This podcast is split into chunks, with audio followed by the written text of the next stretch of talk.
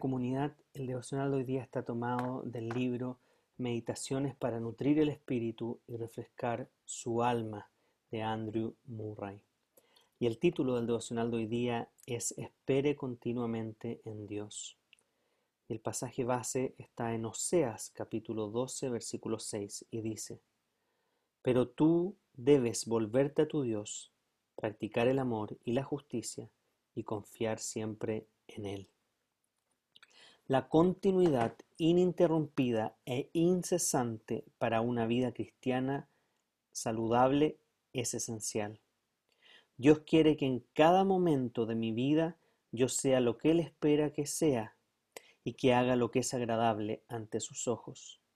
Si esperar en Dios es la esencia de la verdadera religión, mantener un espíritu de entera dependencia debe ser algo continuo. El mandato de confiar en Dios siempre debe ser aceptado y obedecido. En el amor, la vida y la obra de Dios no puede haber recesos ni interrupciones. No limita a Dios en este aspecto con sus ideas de lo que debe esperar. Fije su, vista en esta verdad única.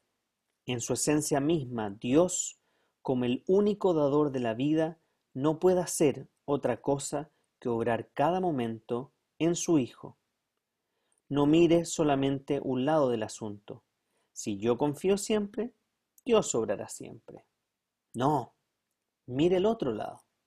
Ubique a Dios primero y diga, Dios obra siempre en todo momento y yo confiaré en Él siempre. Para reflexionar, ¿qué significa confiar siempre en el Señor?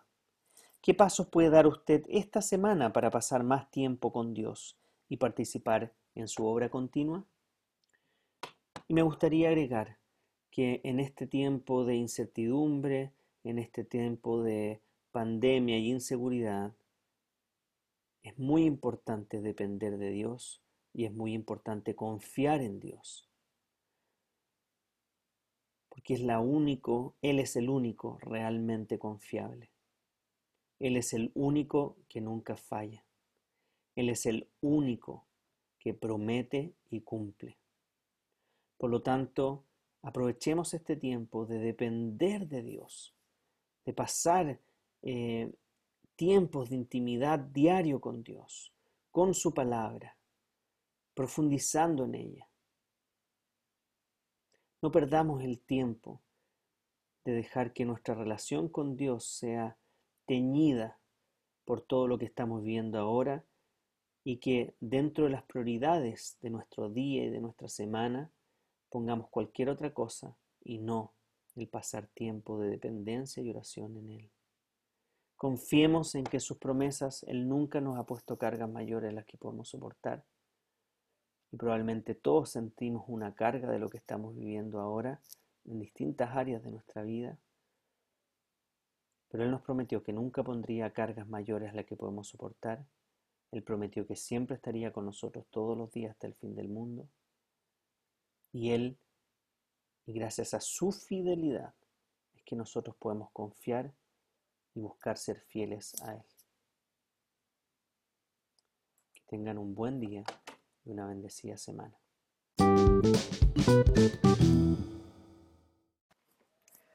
Querida comunidad, el devocional de hoy día está tomado del libro Meditaciones para nutrir su espíritu y refrescar su alma de Andrew Murray. Y el título del devocional de hoy día es Tienda su mano con amor. Y el versículo base del devocional es Juan 13:35, que dice, De este modo todos sabrán que son mis discípulos, si se aman los unos a los otros. Así como Cristo demostró el amor de Dios, los creyentes deben demostrar el amor de Cristo. Deben demostrar a los hombres que Cristo los ama y los llena con un amor que no es terrenal. Al vivir y amar tal como Él lo hizo, deben ser testigos perpetuos de ese amor que llevó a Jesús a morir por nosotros. Cristo amó de tal modo que aún los judíos de Betania tuvieron que exclamar, miren cómo lo amaban. Eso está en Juan 11:36. Los cristianos deben vivir de tal forma que la gente se sienta obligada a decir, miren cómo se aman entre ellos. En medio de toda la diversidad de carácter, de credo, de idioma o de estación, los cristianos deben demostrar que el amor los ha hecho miembros de un cuerpo, que el amor le ha enseñado a olvidar y sacrificar el yo en beneficio de los demás. Su vida de amor es la máxima evidencia del cristianismo, la prueba ante el mundo de que Dios envió a Cristo. Que nuestra vida sea sacrificio personal, siempre procurando el bienestar de los demás y haciendo que nuestra mayor alegría sea ser bendición para otros. Y mientras aprendamos el arte divino de hacer el bien, seamos aprendices obedientes y sumisos a la guía del Espíritu Santo que nos anima y nos desafía a amarlo a Él, a Jesucristo, como Él nos amó. Para reflexionar, ¿por qué debe destacarse el amor de Cristo en nuestra cultura de hoy? ¿De qué manera puede demostrar esta clase de amor a la gente que lo rodea en su comunidad, su trabajo y su familia? Y la verdad es que el término amor es un término tan manoseado hoy en día. El amor generalmente no es... El amor que vivimos hoy día generalmente no es el tipo de amor al cual la Biblia nos llama. Este amor consistente, este amor fiel, este amor perpetuo, este amor que no termina. Hoy día decimos que amamos cosas y que desamamos cosas con la misma rapidez que las amamos. Hoy día las relaciones de amor son tan imperecederas, son tan livianas, no perduran, son tan superficiales. Dentro de los discípulos de Jesús habían dos personas que si no hubieran sido discípulos de Cristo, jamás habrían estado juntos, jamás se habrían sentado en una misma mesa. Uno era Simón el Celote, que para decirlo de alguna manera hoy día sería un revolucionario radical em, que quería cambios de manera revolucionaria. Y en el otro lado está Mateo, el publicano, que era un cobrador de impuestos, alguien que se había vendido al imperio romano para cobrarle impuestos a su propio pueblo y aprovecharse de ellos, porque se quedaban con plata, cobraban de más, etc. Imagínense un nacionalista revolucionario sentado en la mesa con alguien que había traicionado a su propio pueblo para beneficio propio. Pero ellos entendieron que el amor de Jesús era mucho más allá de lo que quizás ellos eran o representaban. Y ambos estuvieron dispuestos por amor a reconocer que Jesús había cambiado y estaba cambiando sus corazones, de tal manera de que podían amarse el uno al otro y ser parte de un mismo equipo. Solo por la gracia de Cristo eso es posible. Por lo tanto, hoy día busquemos más las cosas que nos unen que las que nos desunen. Si ha estado enemistado con algún otro cristiano, este es el tiempo de tomar el teléfono y en una muestra de amor desinteresado, buscar reconciliar, buscar perdonar, buscar amar realmente. Busquemos maneras creativas de amar al prójimo y tratemos de, si no podemos juntarnos, de llamar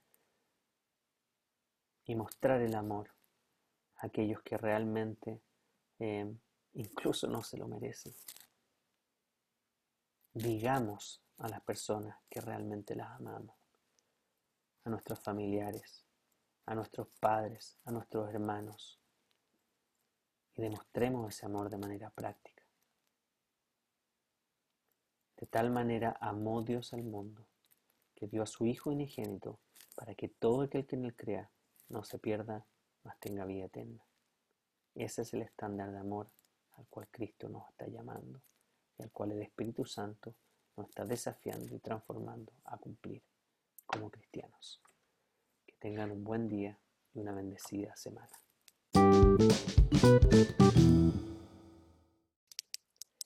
Querida comunidad, el devocional de hoy día está tomado de meditaciones para nutrir el espíritu y para refrescar su alma de Andrew Murray. Y el título del devocional de hoy día es Fortaleza en la debilidad. Y el versículo base es 2 Corintios 12, 9, que dice, Mi poder se perfecciona en la debilidad. El cristiano a menudo trata de olvidar o de negar su debilidad. Dios, por el contrario, quiere que la recordemos y que ella constituya un profundo sentimiento nuestro.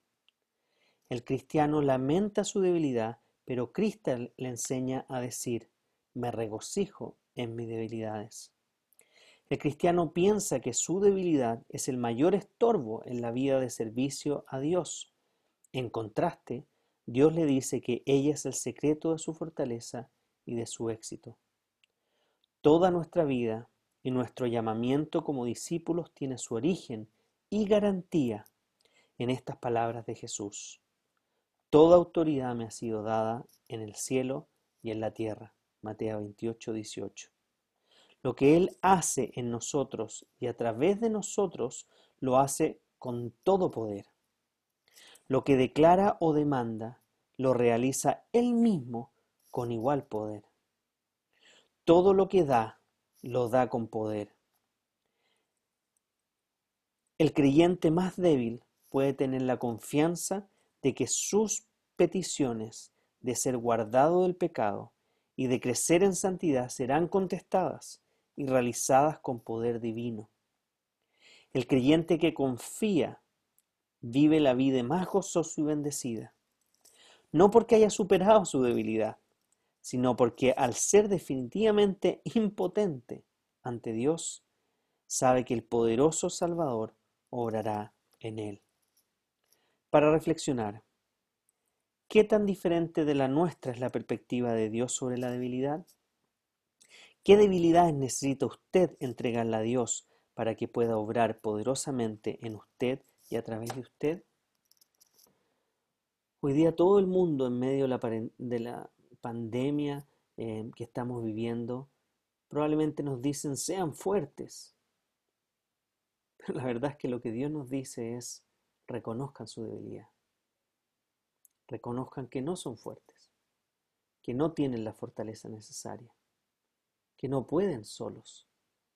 Porque una vez que reconocen su debilidad, que reconocen que no pueden, nos daremos cuenta que realmente lo necesitamos y que Él puede a pesar de nosotros. Que el día de hoy podamos tener un tiempo para realmente decirle a Dios, Señor, sé que soy débil y necesito tu poder, necesito tu fortaleza, necesito tu dominio propio, necesito todo lo que tú quieres darme en el día de hoy. Y confío y estoy seguro que a pesar de que soy débil, tú serás exaltado, tú serás glorificado y que me vas a usar para su gloria. No porque yo tenga algo especial, no porque hay algún mérito en mí, sino que por quien tú eres y porque tú habitas en mí y en todos los creyentes. Padre amado, ayúdanos a cada uno de nosotros a realmente entregarte nuestras debilidades a ti y tomarnos de tu fortaleza. Cuídanos de escudarnos en nuestras debilidades para pecar deliberadamente. Pero por otro lado, cuídanos de, debido a que tenemos una imagen o presentamos una imagen fuerte, sin debilidad, a creer que tenemos una justicia mayor de la que realmente tenemos. Padre amado, te damos gracias porque tú usaste a personas débiles. Estamos dispuestos, Señor, a que tú nos uses a cada uno de nosotros en medio de lo que estamos viviendo, para traer esperanza, para traer amor, porque mi poder se, se perfecciona en la debilidad, es lo que dice tu palabra. tengas un buen día y una bendecida semana.